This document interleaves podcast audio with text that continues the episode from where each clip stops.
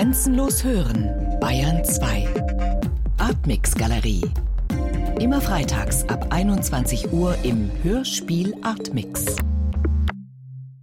Jörg Albrecht, Ihr Hörspiel Beyond the Rainbow beginnt ja mit einem Menschen vor dem Spiegel, der eben sein Spiegelbild anschaut, anschaut oder vielleicht auch in Frage stellt. Können Sie zu Beginn des Gesprächs ein wenig beschreiben, welchen Menschen Sie da in Ihren Gedanken und Gesprächen folgen? Also wen lassen Sie in diesem Hörspiel alles in den Spiegel schauen und vielleicht ja auch in die Gesellschaft als eine andere Form von Spiegel?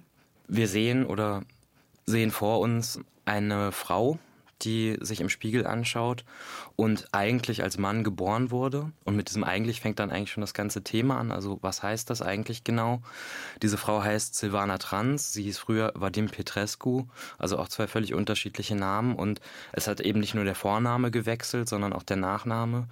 Und auch da sind wir schon beim Thema des ganzen Stücks. Es geht eigentlich um Fantasien, um Fantasienamen, um Fantasiewesen, um Fantasy sowohl im Sinne von gesellschaftlichen Fantasien als auch von Fantasy-Stoffen, Fantasy-Literatur und natürlich auch um den Zusammenhang von beiden. Also etwas, was man eigentlich jetzt gerade auch im politischen Tagesgeschäft die ganze Zeit hat und was sich, wie ich schon seit längerem beobachte, eigentlich nicht mehr trennen lässt.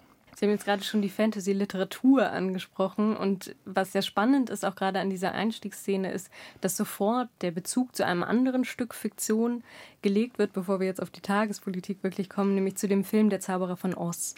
Silvana Trans wünscht sich, von einem Wirbelsturm gefangen genommen zu werden und in dieses bunte Land, Zauberland gebracht zu werden. Was war für Sie an diesem Filmbezug spannend? Also welche unterschiedlichen Ebenen von Bezügen können Sie auch über den Film im Hörspiel herstellen? Ich muss noch so ein bisschen weiter ausholen, weil eben der Stoff für das Hörstück oder die Figuren, die sich darin wiederfinden, für mich noch eine größere Dimension haben, weil ich seit längerer Zeit an einem Roman arbeite, in dem genau diese Figuren vorkommen. Und ich ganz am Anfang erstmal bei dieser Silvana Trans war, also es war auch die erste Figur, ist auch so ein bisschen die zentrale Figur in dem Ganzen geblieben, auch wenn jetzt eine Reihe von anderen Menschen oder Fantasy-Wesen eben drumherum gruppiert sind. Und mich hat eigentlich interessiert, wie ist dieses Verhältnis von jemandem, der, und das zeichnet eben all diese Figuren aus, gesellschaftlich eine Minderheit ist und immer wieder mit Fantasien anderer Menschen konfrontiert werden, also Fantasien von dem, was man selbst angeblich ist. Also eine Frau, die eigentlich keine Frau ist, ist für manche Menschen einfach keine Frau. Also sie ist eigentlich nichts, sie ist ein S, ein Neutrum. Und da fängt ja schon die Fantasy an. Mich hat aber immer wieder interessiert, wie kann man eigentlich innerhalb dessen, als jemand, der da drin steckt, als jemand, der diskriminiert wird, um es ganz klar zu sagen, wieder einen positiven oder mm, ja, einen Self-Empower-Moment mhm. ähm, eigentlich finden. Und für mich ging das eben irgendwann über diese Fantasy-Stoffe, also dass man sagt, zum Beispiel, ich bin auf einmal Dorothy Gale, die ins Zauberland Ost kommt und irgendwas ist zumindest verkehrt oder irgendwie anders und jetzt muss ich mich darin zurechtfinden. Aber das gibt mir erstmal die Möglichkeit, mehr zu sein als nur das, was ich angeblich bin, wenn jemand von außen kommt und sagt, du bist keine Frau. Also es geht eigentlich um diesen Moment der Zuweisung, wenn ich schon von außen mit einer Fantasie konfrontiert bin, dann von innen noch mal eine andere dagegen zu setzen. Also anders gesagt, die Realität auch dadurch wieder ertragbar zu machen, dass man sie mit so fantastischen Elementen auflädt.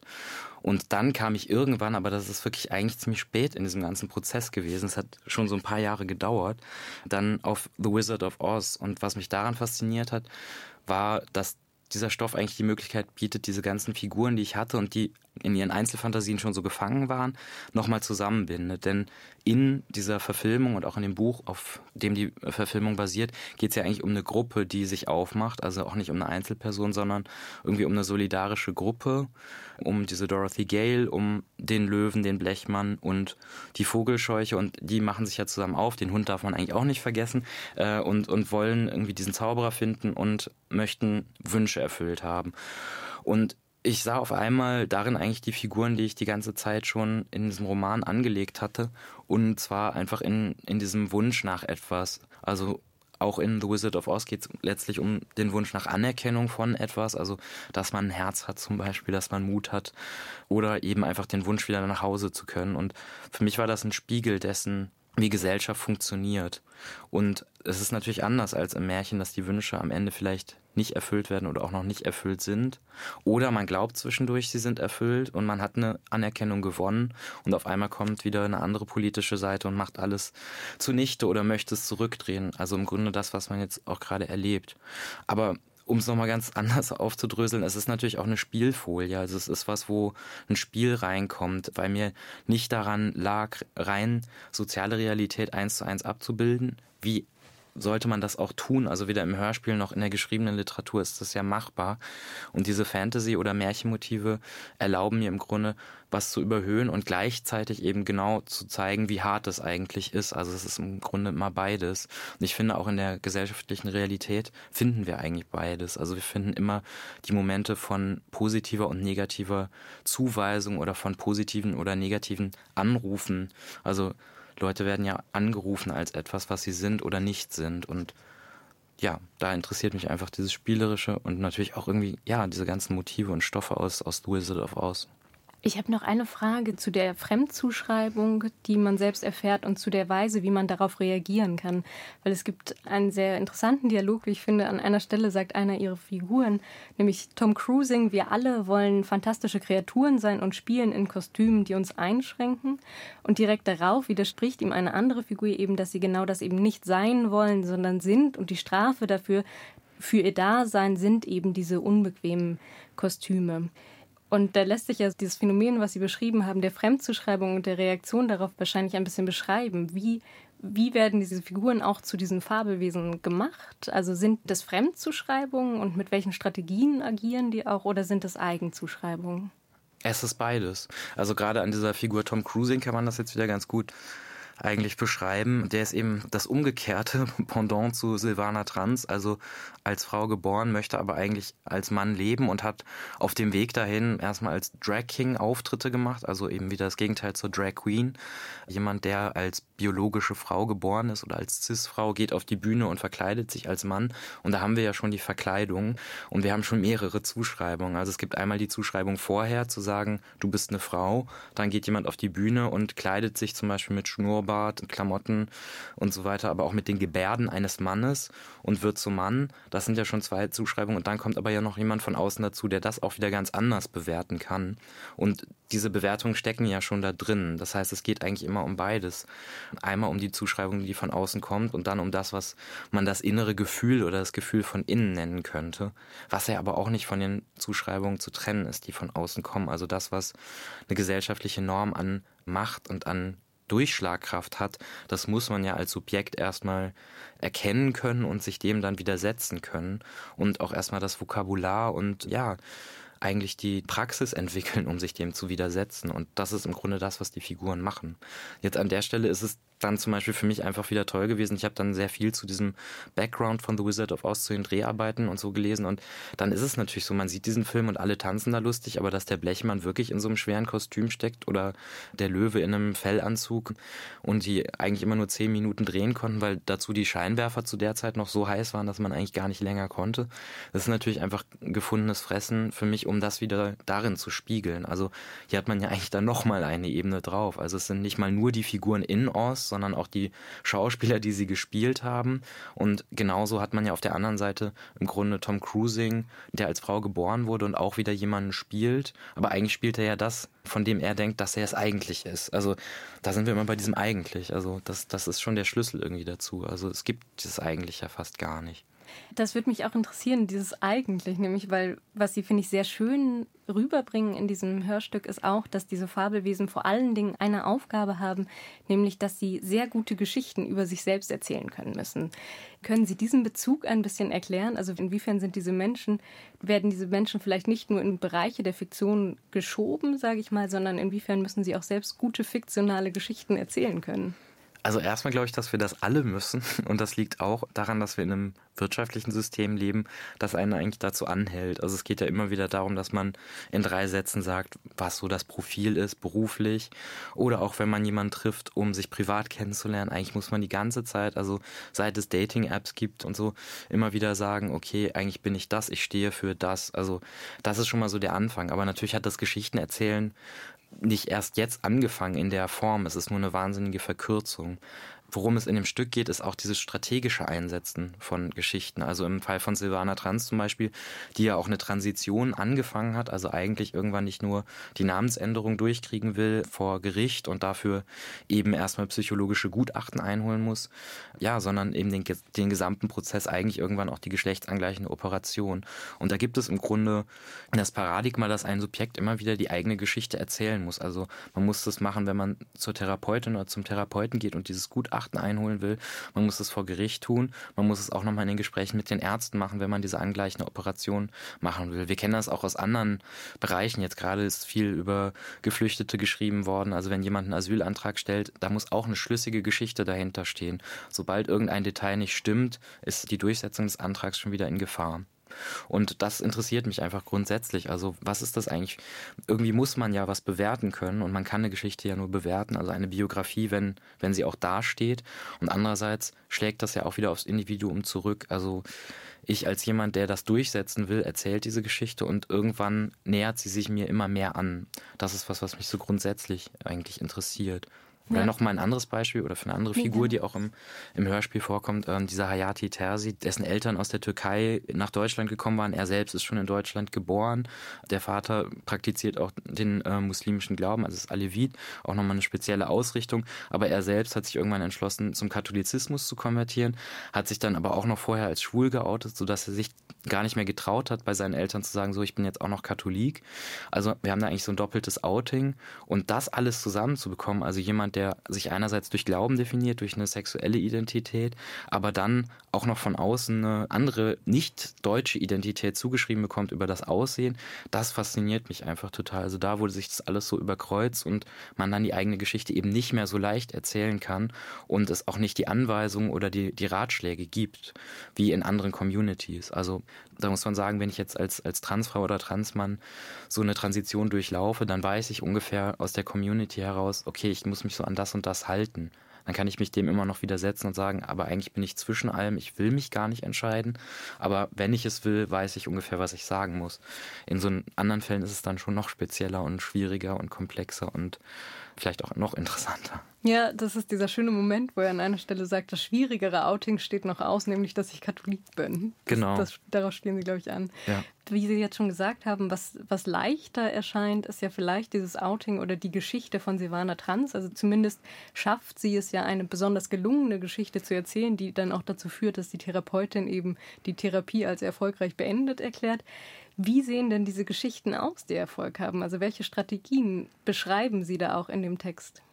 Ich glaube, es hängt auch wieder damit zusammen, ob man das, was man darstellt, also in dem Fall eine Frau, die eigentlich keine Frau ist, ob man das auch wieder ökonomisch verwerten kann. Und das interessierte mich eben auch bei diesen Figuren insgesamt. Also wie setzt man dann das, was man ist als Minderheit, also etwas, worunter man eigentlich auch leidet, womit ein großer Schmerz verbunden ist, dann aber auch wieder strategisch ein, um zum Beispiel einen Beruf ausbilden zu können. Und da gibt es eben, das wird im Hörspiel auch deutlich, eigentlich so zwei Spiegelfiguren, also neben Silvana Trans noch ihre eigentlich beste Freundin Dagmar Diaphragma, die aber eben eher so im Bereich Prostitution arbeitet und während äh, Silvana da schon viel weiter ist und sich eigentlich so ein bisschen zum Social Media Star oder so mausert, ist es bei Dagmar eigentlich genau umgekehrt. Also sie durchläuft eigentlich einen ähnlichen Prozess und gleichzeitig kann sie nicht diesen gesellschaftlichen Erfolg in der Weise vorweisen.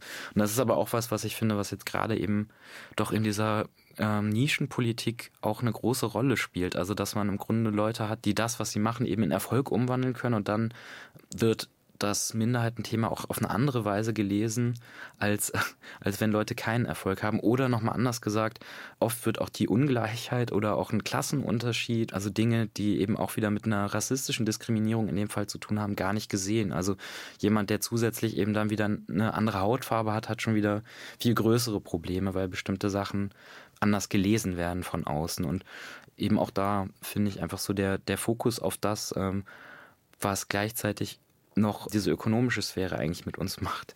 Das interessiert mich eben auch. Sie haben jetzt gerade immer schon wieder auch auf die aktuelle politische oder gesellschaftliche Situation sich bezogen. Und es fällt einem ja tatsächlich schwer, das Hörspiel zu hören, ohne darüber nachzudenken, dass wir gerade in Wochen sind, wo Donald Trump offiziell ernannt wurde und so weiter. Hat sich der Blick auf die Themen, die Sie behandeln, also eben Mehr- und Minderheiten, Hautfarbe, Sexualität, also Themen, die gerade auch noch mal sehr viel schärfer diskutiert werden, als es vielleicht vor ein paar Jahren noch der Fall war, hat sich die Arbeit an dem Stoff für Sie dadurch noch mal verändert? Ja, auf jeden Fall. Ich hatte eben mal angefangen mit diesem Romanstoff, da ging es eben eher um diese Silvana Trans und die anderen Figuren gab es noch gar nicht. Und es sollte eigentlich wie so eine fantastische Reise sein, also diese Fantasy-Aspekte gab es schon, ausgelöst dadurch, dass sie einen Verkehrsunfall hat, ihr Gedächtnis verliert und dann eigentlich selbst nicht mehr weiß, wer sie ist und in verschiedene Kontexte kommt. Und dann habe ich über die Zeit das aber immer weiterentwickelt. Denn die nächste Stufe war im Grunde dann, dass es abgeschlossene Erzählungen gab mit den Figuren, die es jetzt auch schon gibt, wo es dann aber nur noch eine Erzählung zu Silvana Trans gab, eine zu Tom Cruising, eine zu Brian Storm und so weiter.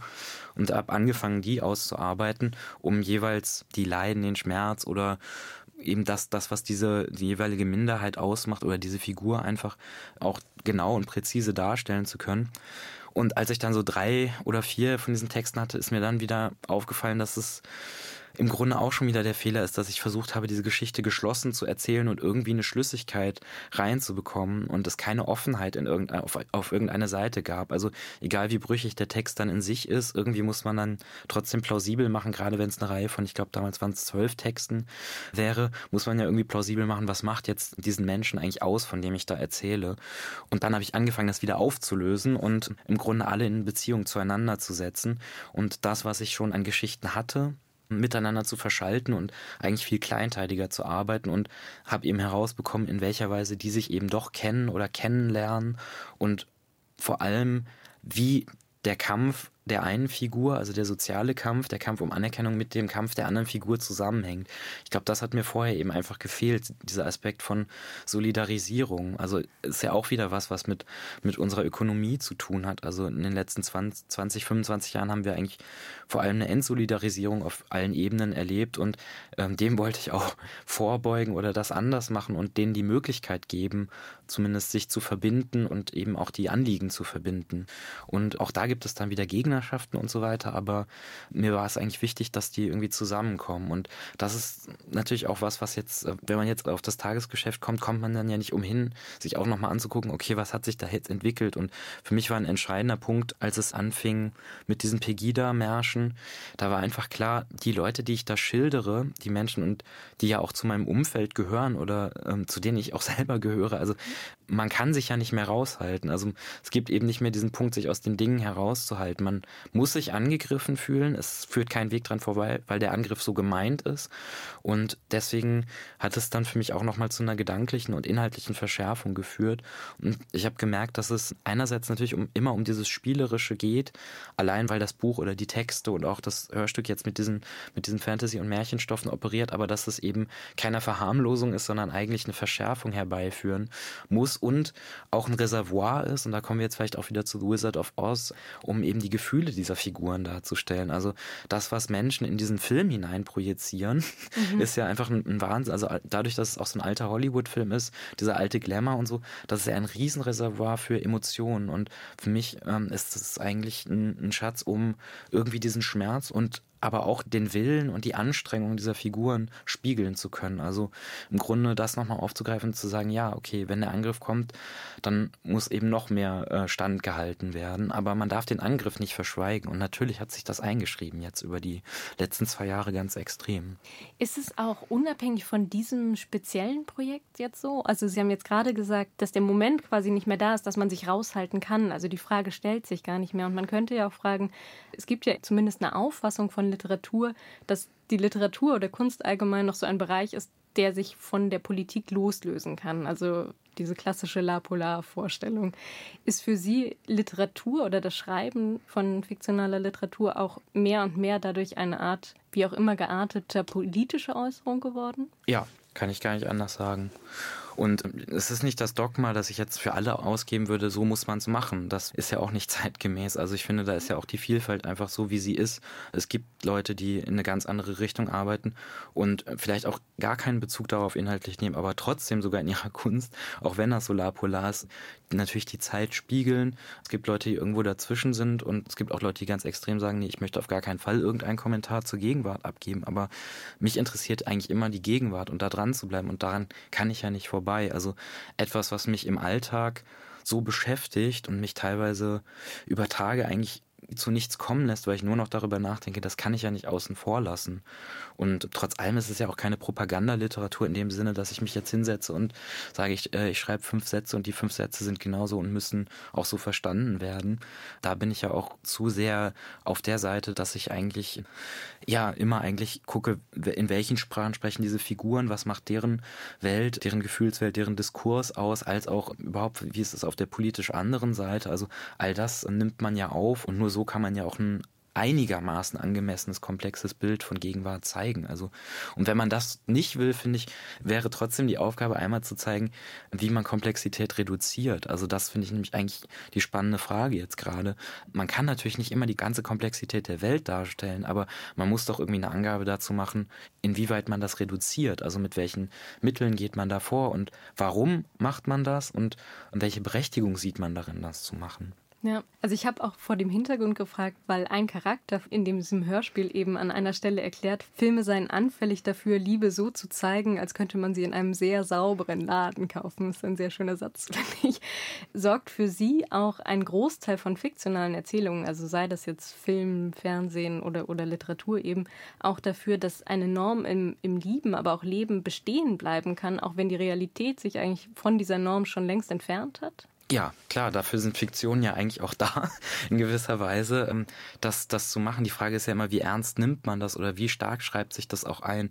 Und ich nehme das zum Beispiel in diesem Diskurs über, ja, sagen wir mal, romantische Liebe oder überhaupt Beziehungen total wahr, dass das eine große Rolle spielt. Also, dass da entweder die Leute eigentlich die Romantic Comedy als ihr Leben wollen oder das totale Gegenteil, also das Bohemleben, die offene Beziehung und so. Und so wie auch auf der anderen Ebene würde ich eigentlich immer sagen, man muss ja sehen, wie viele Realitäten da sind. Also das kann man ja jetzt auch zu diesem ganzen politischen Diskurs um links und rechts sagen. Also wenn die Vielfalt äh, nicht gewünscht ist, gut, kann ich als Position dann ja irgendwie auch noch anerkennen, aber man kann sie ja nicht ignorieren, denn sie ist da. Also und da geht natürlich das Problem dann schon wieder los. Also zu sagen, dass es sie nicht gibt, ist einfach absurd. Auch bei diesem Geschlechterthema, um das es sich im Hörstück jetzt auch dreht, da haben wir das ja auch schon. Also zu sagen, es gibt halt nur Mann und Frau, während es so viele verschiedene Formen gibt, ist einfach nicht haltbar. Gut, und dann sind wir natürlich schon wieder dann doch an der Stelle zu sagen, ich kann diese Position irgendwie nicht akzeptieren, einfach weil die Realität so anders aussieht. Wenn ich hier in Berlin in der U-Bahn sitze, dann sehe ich halt nicht das weiße, einheitliche Deutschland. Und für mich hat es da ja schon wieder mit der Literaturproduktion auch zu tun. Also das ist schon was, worüber ich auch viel mit Leuten in den letzten Jahren gesprochen habe, dass ich manchmal nicht verstehe, warum Kollegen, die ich auch sehr schätze, trotzdem nur Bücher schreiben, in denen die weißen Mittelschichtsleute vorkommen und ich denke immer, wir sitzen jetzt hier gerade in der U-Bahn und unterhalten uns, wo sind die Leute um uns herum? Und wo sind auch die Leute, die körperlich versehrt sind? Also wenn man sich umguckt, es gibt so viele unterschiedliche Körperformen, Identitätsformen einfach auf verschiedenen Ebenen wo spiegelt sich das? Und mir fällt es halt schwer, das außen vor zu lassen und einfach zu sagen, ja gut, in meiner Fiktion gibt es das nicht, sondern für mich muss ich die Fiktion wieder aus dieser Realität speisen und dann kann ich darin untersuchen, was Fiktionen noch für eine Rolle spielen. Also welche Fiktionen dann vielleicht wieder verhindern, dass andere Leute sehen können, wie Vielfalt eigentlich funktioniert oder was das für ein Reichtum ist. Kommen wir zum Schluss vielleicht nochmal von der Politik ein bisschen weg und auf die, die Form, die Sie jetzt ja auch gewählt haben. Was hat Sie gereizt mit diesem Film, der ja so auf Farbigkeit und damit ganz stark auf Visualität angewiesen ist, in der akustischen Form zu spielen? Das ist eine schwierige Frage. Das ist aber immer deswegen von Vorteil, weil man die Bilder erstmal nicht zeigen muss. Und ich glaube, dass das bei The Wizard of Oz auch nicht unbedingt nötig ist, weil er eben so ikonisch ist und diese Technicolor-Farben vergisst man ja nicht. Also deswegen ist es ja so ein Klassiker geworden. Und das Hörspiel hat, hat ja die Kraft einfach durch die Sprache und diese reine Konzentration darauf und auf das Beschreiben und Umschreiben von Bildern. Das ist einfach was, was mir hilft, ja, meine Form von Literatur auch zu entwickeln. Ich glaube, wenn man immer den Abgleich der Bilder hätte, dann wäre schon wieder was verkehrt. Denn wenn wir jetzt wieder auf den Inhalt des Stücks zurückgehen, genau darum geht es ja eigentlich, dass die Bilder so perfekt sind, dass man nicht mehr heranreicht. Und, und das wäre ja schade eigentlich bei einem Film, der so, wo es eigentlich auch um dieses Nicht-Perfekte geht, also in den Figuren, die ja total krude sind und so, wenn man da auf einmal das wieder als perfektes Vorbild hätte und so einen Abgleich haben müsste. Also ich könnte mir jetzt zum Beispiel auch gar nicht vorstellen, wie das aussehen würde. Dann würde man den Film sehen und gleichzeitig, also ne, da müsste man ihn ja eigentlich schon wieder komplett neu drehen. Also das, was ich mache, den Film nehmen und dann diese Figuren, die sich mit dem Film identifizieren und ihre Geschichten darüber erzählen, das kann ich ja nur machen, weil wir es gerade nur hören. Ansonsten bräuchte ich ein anderes Budget und äh, ein Filmteam, das mich dabei unterstützt, das zu machen. Aber ich finde eben, die Stärke liegt ja darin, das so geballt zu hören und auch nochmal ganz andere Räume damit aufmachen zu können. Es gibt ja in dem, in dem Hörstück auch ein Musikstück eigentlich, das aus dem Text entstanden ist. Und da bin ich ja auch wieder ganz woanders. Also im Grunde springt das Stück ja auch ständig zwischen verschiedensten Räumen hin und her. Also man ist mal in einem Club, dann ist man in einem Gerichtssaal, dann bei der Therapeutin, dann eben bei so einem Riot Girl Konzert oder so, dann wieder bei einer Blackfacing Show, dann in dem Film bei den Dreharbeiten. Also dieser Vorteil, dass ich mir die Räume auch noch vorstellen kann und die wieder mit den Räumen übereins bringen kann, die ich selbst kenne. Das finde ich einfach die Kraft des Hörspiels nach wie vor.